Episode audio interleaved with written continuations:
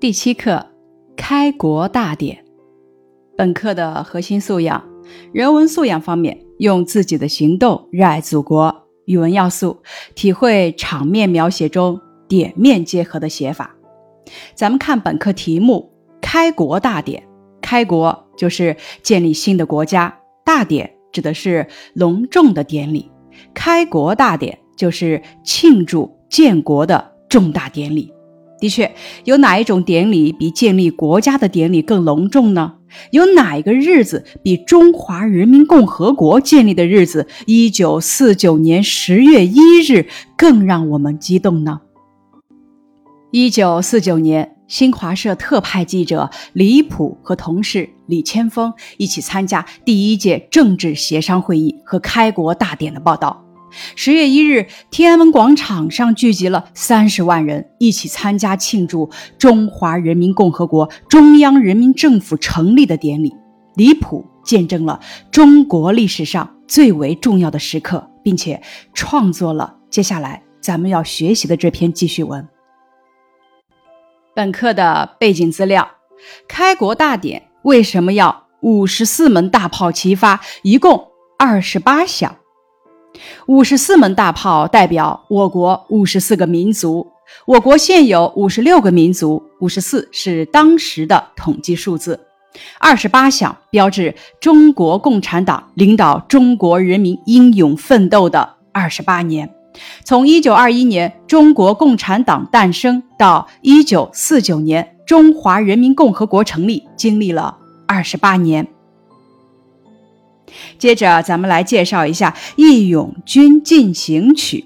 《义勇军进行曲》是由田汉作词，聂耳谱曲，原来是电影《风云儿女》的主题歌，创作于1935年，为广泛传唱的救亡歌曲。歌曲的节奏坚定有力，表现了中华民族不屈不挠的战斗精神，激励和鼓舞了中国人民争取自由解放的斗争和信心。一九四九年九月二十七日，中国人民政治协商会议第一届全体会议通过，在中华人民共和国国歌正式制定前，以《义勇军进行曲》代国歌。一九八二年第五届全国人民代表大会第五次会议决定，以《义勇军进行曲》为中华人民共和国国歌。咱们再来了解一下。中国人民政治协商会议，中国人民政治协商会议简称人民政协，是中国人民爱国统一战线的组织，是中国共产党领导的多党合作和政治协商的重要机构，是我国政治生活中发扬社会主义民主的重要形式，是社会主义协商民主的重要渠道和专门协商机构，是国家治理体系的重要。组成部分是具有中国特色的制度安排。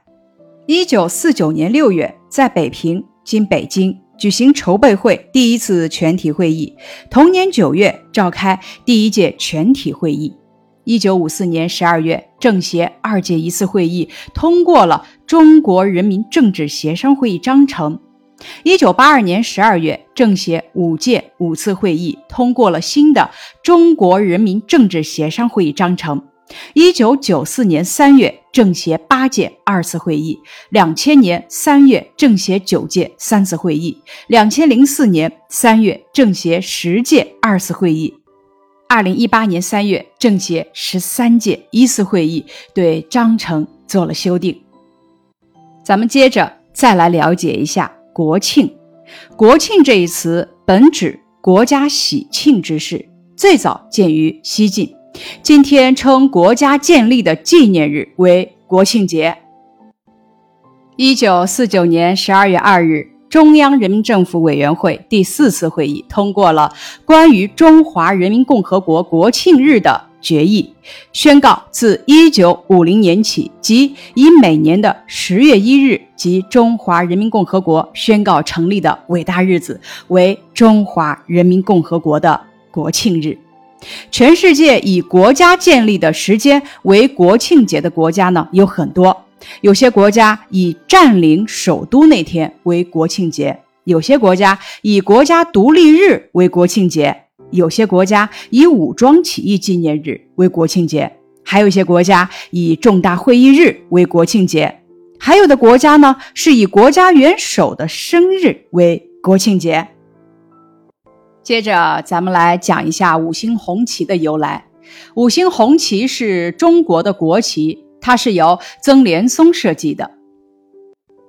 一九四九年七月，曾联松从报纸上看到关于征求中华人民共和国国旗图案的通知之后，便积极地投入到了设计工作。他从人们常说的“盼星星盼月亮”中得到启发。于是呢，就用五角星来象征中国共产党。他设想以象征共产党的大五角星导引于前，象征人民的几颗小五角星环绕于后，宛如众星拱北斗之势。中间那颗大五角星添加上镰刀、斧头，代表着共产党；小五角星紧密团结在党的周围。那么，到底画几颗小五角星呢？他想到，毛主席在《论人民民主专政》这么一本书中，把人民划分为工人阶级、农民阶级、城市小资产阶级和民族资产阶级四个阶级，于是决定以四颗小五角星象征人民。他把整个旗帜设计为红色，表示革命；把五星设计成黄色，这样不仅与红色旗面相协调，也表达了中华儿女黄色人种的民族特征。又经过反复推敲，他把五星设计在旗面的左上方，每个小五角星的中心点都通过一个星尖，跟大五角星的中心点连成一线。代表中国共产党是全中国人民的领导核心。后来在国旗图案评选中，曾连松设计的图案得到了许多委员的好评，认为图案有新意、美观、大方。为求更加简洁，原设计稿中大五角星中间的镰刀斧头被删除。一九四九年十月一日。五星红旗随着新中国的诞生，飘扬在天安门广场的上空。再来介绍一下天安门广场。天安门广场位于北京市中心，地处北京市东城区东长安街，北起天安门，南至正阳门，东起中国国家博物馆，西至人民大会堂，可以容纳一百万人举行盛大集会。广场地面全部由经过特殊工艺技术处理的浅色花岗岩条石铺成，中央矗立着人民英雄纪念碑。和庄严肃穆的毛主席纪念堂。天安门两边是劳动人民文化宫和中央公园，与天安门浑然一体，共同构成天安门广场。下面咱们来看一下本课的学习目标：一、会写“政府”等。十四个字会写政府外宾等词语。二，借助小标题梳理课文所描写的场面，概述大典的过程。第三点，本课重点掌握部分，体会阅兵式这个场面中点面结合的描写方法。四，也是本课重点掌握部分，了解开国大典盛况，结合重点语句，感受热烈庄严的气氛。下面是本课的词语掌握部分：政府、外宾、汇集、爆发、宣告、旗帜、检阅、制服、坦克、距离、预定、排山倒海、就位、雄伟。肃静，语调，完毕，一致，高潮，次序，栏杆，隆隆，射击。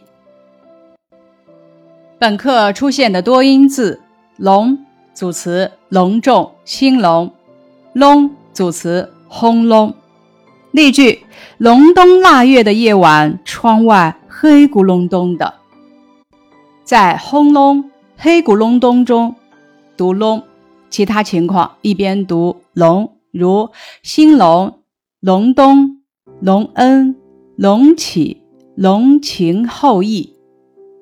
接下来是本课中的近义词：汇集近义词聚集，挺立近义词屹立，瞻仰近义词景仰，宣告近义词宣布，排山倒海近义词翻天覆地，庄严近义词庄重，四面八方近义词。五湖四海，四面八方和五湖四海都含有各个方面的意思，区别在于呢，四面八方所指的范围相对要小，五湖四海所指的范围呢相对要大。例句：国庆节这天，来自四面八方的朋友们齐聚北京天安门广场，共同欢庆节日。例句：奥运健儿们虽来自五湖四海。但他们有一个共同的愿望，为祖国争光。本课的反义词部分：汇集反义词分散，挺立反义词弯曲，庄严反义词轻浮，肃静反义词喧哗。本课的词语拓展部分：词语搭配，排山倒海的掌声，雷鸣般的掌声。庄严的宣告，雄伟的声音，热烈的欢呼。表示空间范围的词语有四面八方、大江南北、五湖四海、天南地北。以五字开头表示颜色繁多的成语有五颜六色、五光十色、五彩缤纷。山海市成语如下。排山倒海，移山倒海，移山填海，堆山塞海。堆山塞海是什么意思呢？指东西堆积如山，可以填塞大海，形容极多。拔山超海，形容力量威慑极大。斜山超海。就是夹着泰山跨越北海，比喻不可能做到的事。本课出现了一个同义词，首先咱们来看这则例句：他身体素质好，爆发力特别强。此处的爆发指突然发作，或者指事变突然发生，也指火山内部的岩浆突然冲破地壳向四处迸出。再看这则例句：昨夜山洪爆发了。此处的爆发指突然发财或者得势，多含贬义，也指突然发作。这两个词都有突然发生的意思。下面是本课的词语解释部分。典礼指郑重举行的仪式，比如开幕典礼、结婚典礼、毕业典礼等等。挺立意思是直立，汇聚指聚集。四面八方指各个地方，也泛指周围的各个方面。直奔指径直向某处去。五更天大约是早晨的四五点钟。爆发，第一个意思是突然发作或者事变突然发生；第二个意思指火山内部的岩浆突然冲破地壳向四外迸出，排山倒海。排的意思是推开，倒的意思是翻倒。排山倒海呢，就是推开山岳，翻倒大海，形容来势猛，声势大。排山倒海的近义词雷霆万钧。排山倒海强调的是气势磅礴，雷霆万钧强调的是力量大。肃立指恭敬庄严的站着。瞻仰指恭敬的看，多用于与逝者有关的事物。公告指政府或者机关团体等向公众发出的通告。阅兵式指的是检阅军队的仪式。检阅指高级首长亲临军队或群众队伍的面前举行检验仪式。装甲车指作战用的装有防弹钢板和武器的汽车。或者列车，高潮比喻事物高度发展的阶段。陆续表示前后相继，时断时续。五颜六色形容色彩繁多，引申为各式各样。近义词是五彩缤纷。游行，广大群众为了庆祝、纪念、示威等，在街上结队而行。次序指事物在空间或时间上排列的先后。最后是积累部分，表现爱国主题的诗句有：“愿得此身常报国，何须生入玉门关。”唐·戴叔伦《塞上曲二首·其二》。黄沙百战穿金甲，不破楼兰终不还。唐·王昌龄《从军行七首·其四》。但使龙城飞将在，不教胡马度阴山。唐·王昌龄《出塞》。将卧孤村不自哀，上思为国戍轮台。宋·陆游。十一月四日风雨大作，王师北定中原日，家祭无忘告乃翁。宋·陆游示儿。人生自古谁无死，留取丹心照汗青。宋·文天祥过零丁洋。苟利国家生死以，岂因祸福避趋之。清林则徐。赴树登城口，战事佳人。以上是本课的课前预习部分，感谢你的收听。